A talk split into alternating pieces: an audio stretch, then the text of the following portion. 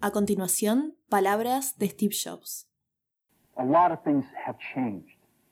The market's a totally different place than it was a decade ago.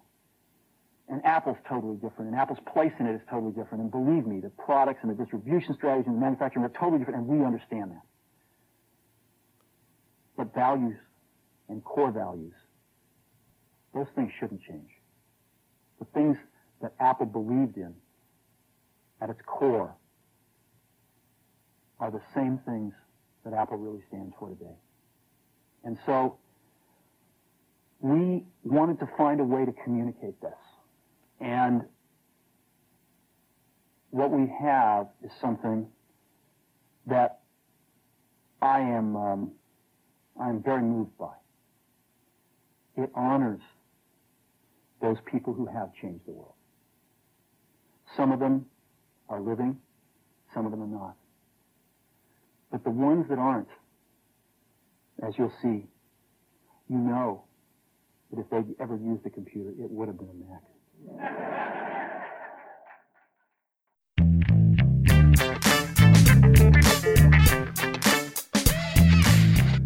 Bienvenidos al episodio número 5 de Administración.zip.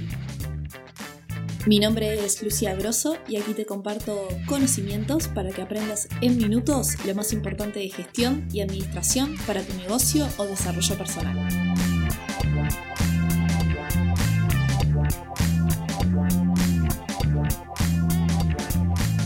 Acabamos de escuchar una parte de quizás el mejor discurso de marketing, el discurso que Steve Jobs dio en su lanzamiento de la campaña de 1997.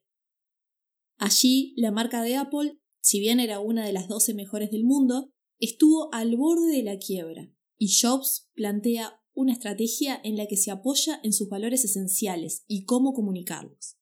Una marca lleva inversión y mucho cuidado, y no centrarse en que se es mejor que el rival más cercano, sino en honrar la marca. Y allí comenzó su campaña Think Different. Y hoy justamente vamos a hablar de lo más importante de el marketing. Antes de arrancar con el tema, me quiero tomar un momento para los agradecimientos. Bueno, estas últimas semanas recibí muy buenos comentarios y por eso estoy muy contenta y varias personas que me dieron para adelante y me dieron además consejos e ideas. Así que gracias, muchas gracias a ustedes que están ahí del otro lado. Especialmente gracias a Neurona Financiera, que mencionó este podcast en su último episodio. Si no lo conocen, es un podcast muy popular, también tiene una página web, un blog, yo particularmente siempre lo escucho, que habla de finanzas personales de forma muy práctica y además te explica cómo puedes tomar el control de tu situación financiera. Y a Pablo Silveira, que se encarga de la edición de audio y que hace que estos episodios se escuchen cada vez mejor. A todos, gracias. Ahora sí, sigamos con el tema. Te adelanto que en este episodio vamos a hablar, hablar de muchos conceptos importantes. Eh, va a ser como cuando de estudiantes desgrabábamos una clase de la Facu, así que escúchalo, pausalo, toma notas, todo lo que necesites y por supuesto escribirme por las redes si querés alguna aclaración o ampliar algún tema en particular. Bueno, empecemos. Hay mucha información alrededor de este conocido concepto, pero ¿Qué es el marketing y para qué sirve? Según Kotler, quien es un conocido especialista en marketing, básicamente cuando empezás a estudiar cualquier materia relacionada con marketing, de alguna forma terminás en alguna enseñanza de Philip Kotler. Bueno, Kotler define el marketing como un proceso administrativo y social a través del cual individuos y grupos obtienen lo que necesitan y desean mediante la generación, la oferta y el intercambio de productos de valor con sus iguales. Es un proceso social porque para definir las necesidades a satisfacer intervienen personas, y es administrativo porque es un proceso que requiere planificar, coordinar, accionar y controlar las famosas etapas que vimos en el primer episodio que es administrar. Pero también se dice que es el arte de crear un valor auténtico y legítimo para el cliente. El marketing o mercadotecnia en español es un componente fundamental en todos los ámbitos. Y como vamos a desarrollar ahora, el marketing está en todos lados, y no solo en las empresas, sino que también tenemos que entenderlo y usarlo como individuos al hacer nuestra marca personal. El marketing es creatividad, porque se necesita crear elementos y acciones atractivas, conectar con el cliente, y a la vez requiere el análisis de resultados. Hay datos que medir, que estudiar, por eso existe el dilema de arte o ciencia, aunque en la realidad veremos que es un conjunto de ambos. El marketing busca reconocer las necesidades de las personas, reconocer las necesidades de las personas. Eh, necesidad es diferente a un deseo, la necesidad se define como una carencia percibida y un deseo es la forma en que se adopta la necesidad. En el marketing transmito el valor de mi producto o servicio para generar satisfacción. ¿Y qué es el valor para una persona? Es el resultado de hacer beneficio sobre costo. Es decir, que una persona va a calcular si su satisfacción fue acorde o mayor a lo que pagó. Antes que nada, recuerden que para aplicar el marketing en nuestro proyecto, tenemos que hacerlo de acuerdo a nuestros objetivos planteados y de nuestra situación actual, ese famoso análisis FODA. En el episodio anterior hablamos de cómo hacer esto, de cómo teniendo nuestro objetivo estratégico y conociendo nuestra situación actual es que definimos nuestro objetivo de marketing. Muchas empresas lanzan publicidad sin tener clara su estrategia de marketing o sin un plan definido. Por eso vamos a ver los principales elementos para crear tu plan de marketing y que esto no te pase. Primero, arranquemos con una situación. Estamos en una empresa y queremos diseñar, hacer un plan de marketing. ¿Cómo lo hacemos? Bueno, es un proceso en el que tenemos que definir nuestro público objetivo, analizarlo, revisar la competencia, definir canales de distribución, desarrollar un marketing mix, evaluar costos y controlar. Ahora expliquemos cada una. Primero tengo que definir a quién me dirijo, cuál es mi target o el también llamado buyer persona, que es mi cliente ideal. En marketing digital a esto se le llama audiencia y lo defino específicamente, por ejemplo, hombres y mujeres de X edad o rango de edad que viven en tal ciudad, barrio, país y que tienen determinado problema o necesidad. Aquí defino el tamaño que tendrá. Puedo sacar estos números de censos, por ejemplo, que son de acceso público, pero tengo que saber si ese número es atractivo. Luego de saber exactamente cómo se ve y qué hace mi buyer persona, voy a plantearme si dentro de mi mercado meta, es decir, a quienes me dirijo, hay grupos de personas que comparten necesidades similares, y a esto se le llama segmentar. Un segmento es eso, un grupo de personas que comparten características, es decir, que es homogéneo entre sí.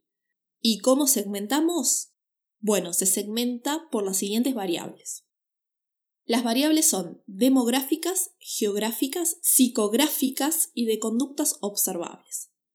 Las demográficas son variables tales como la edad, sexo, ingresos, educación, estado civil. Variables geográficas es la ubicación del mercado, ejemplo país, estado, departamento, barrio. Variables psicográficas es el modo de pensar de los clientes potenciales, sus actividades, intereses y opiniones y personalidad. Y las variables de conductas observables es, por ejemplo, la frecuencia de compra, los usos del producto o servicio, la fidelidad, qué feedback tienen, etc. Estas son todas las variables, pero cada uno va a utilizar la o las que necesite para definir mejor su público objetivo. Con esto me refiero a que no necesito utilizarlas todas. Cuando termino de definir el segmento, tengo que saber si es accesible, es decir, si puedo llegar a él y cómo, y si es rentable. Esto de segmentar es clave. ¿Y por qué? Bueno, porque no existe una única solución universal, sino que las personas tenemos gustos diversos, y hay que saber tomar esa diversidad como una oportunidad y mediante un análisis de mercado agruparla en, por ejemplo, tres o cuatro grupos y en lugar de darles algo universal que creo que les gustará a todos, que aceptarán pero no les va a fascinar, se les da algo que los hará felices. Hay una charla TED muy interesante que habla sobre esto, por si la querés buscar, se llama Salsa de espagueti, felicidad y diversidad. Bueno, terminamos esta fase definiendo la necesidad básica a contemplar, a solucionar con mi producto o servicio y quién es el comprador y o usuario. Recuerden que el marketing es esto. ¿Por qué digo comprador o usuario? Porque algo importante a tener en cuenta es que no siempre quienes compran son los usuarios finales. ¿A qué me refiero con esto? Es que muchas veces, por ejemplo, si vendo un producto en un supermercado, quizás lo esté comprando otro integrante de la familia y no quien realmente lo consume. Entonces, si detecto que esto sucede con mi producto o servicio, en su caso, tal vez sería conveniente hacer el producto atractivo para estas personas también. Seguimos la estrategia estudiando la competencia. Tengo competencia, quiénes son, qué ofrecen, a qué precios, por qué canales. Tengo que saber perfectamente con quién compito, qué diferencia tienen ellos y qué ofrezco yo. Ahora, ¿cómo llega mi consumidor potencial a comprar mi producto? Existe lo que se llama proceso de compra, que básicamente consiste en, bueno, primero existe una necesidad o problema, que es que necesito algo, algo que tengo conciencia que necesito, o bien la publicidad podría desencadenar esa necesidad. Luego está la búsqueda de información, esto puede ser de forma activa o pasiva, es decir, la busco yo de mi interés o la información viene a mí. Lo importante aquí es preguntarse, ¿dónde mi target va a buscar información? Bueno, ahí es donde tengo que estar presente. Evaluar alternativas. Aquí entran a jugar elementos como precio, servicios asociados, respaldo, comodidad, etc.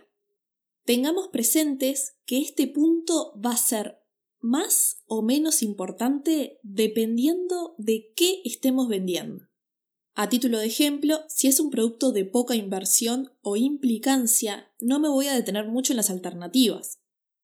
Y a esto se le denomina compra impulsiva y se lleva a cabo mayormente por precio o comodidad cercanía. Pero si estoy comprando un auto, voy a consultarlo con otras personas, por ejemplo.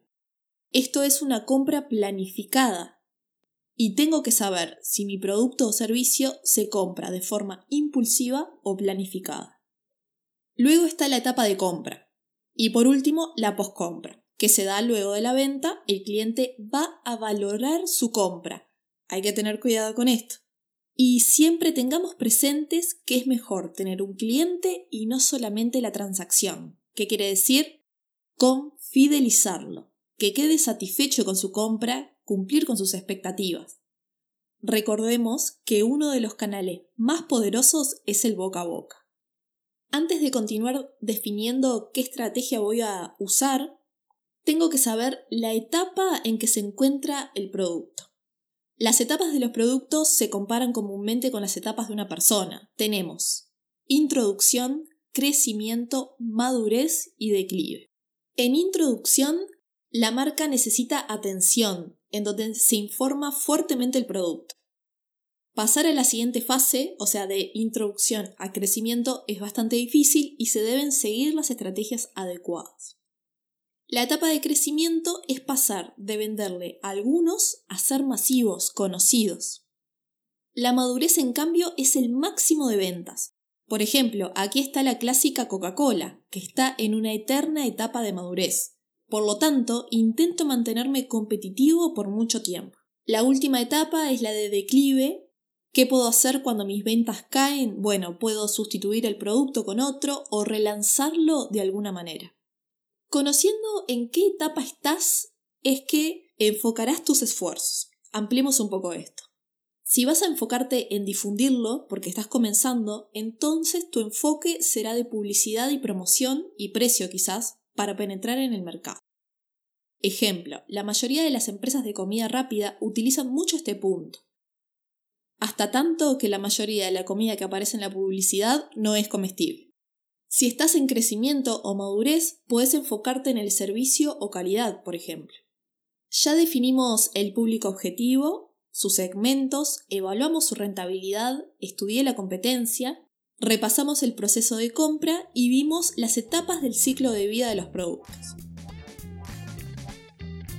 Y ahora, en la siguiente parte, seguiremos con un tema crucial en marketing para definir cualquier plan, el mix de marketing. Y también les voy a contar algunas claves y leyes fundamentales del marketing. Quédate por aquí para seguir el hilo en la siguiente parte. Nos escuchamos.